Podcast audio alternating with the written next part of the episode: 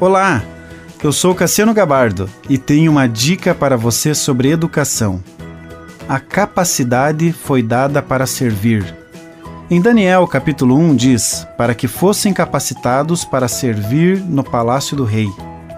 Os pais precisam ensinar os filhos que o motivo da busca por capacitação é para servir no reino de Deus, servindo pessoas. Daniel não se capacitou para ter uma renda maior, uma posição profissional ou encher a sua parede de certificados, mas para servir pessoas. Daniel não tinha interesses próprios, o interesse dele era cumprir a vontade de Deus, agradar a Deus nos dias em que ele estava vivendo. O versículo 5 diz que de sua própria mesa o rei designou-lhes uma porção diária de comida e de vinho. Isso significa que se você não alimentar o seu filho com o alimento correto, tomando como base a palavra de Deus, o mundo irá alimentá-lo.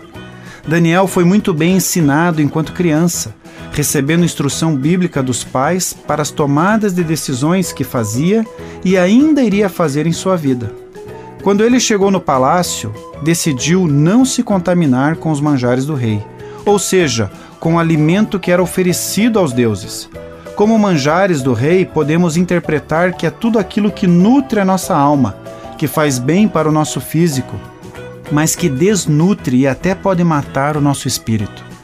Como escola de educação cristã por princípios, queremos auxiliar as famílias na proposta de ensinar os seus filhos, instruindo-os, alimentando-os na palavra de Deus.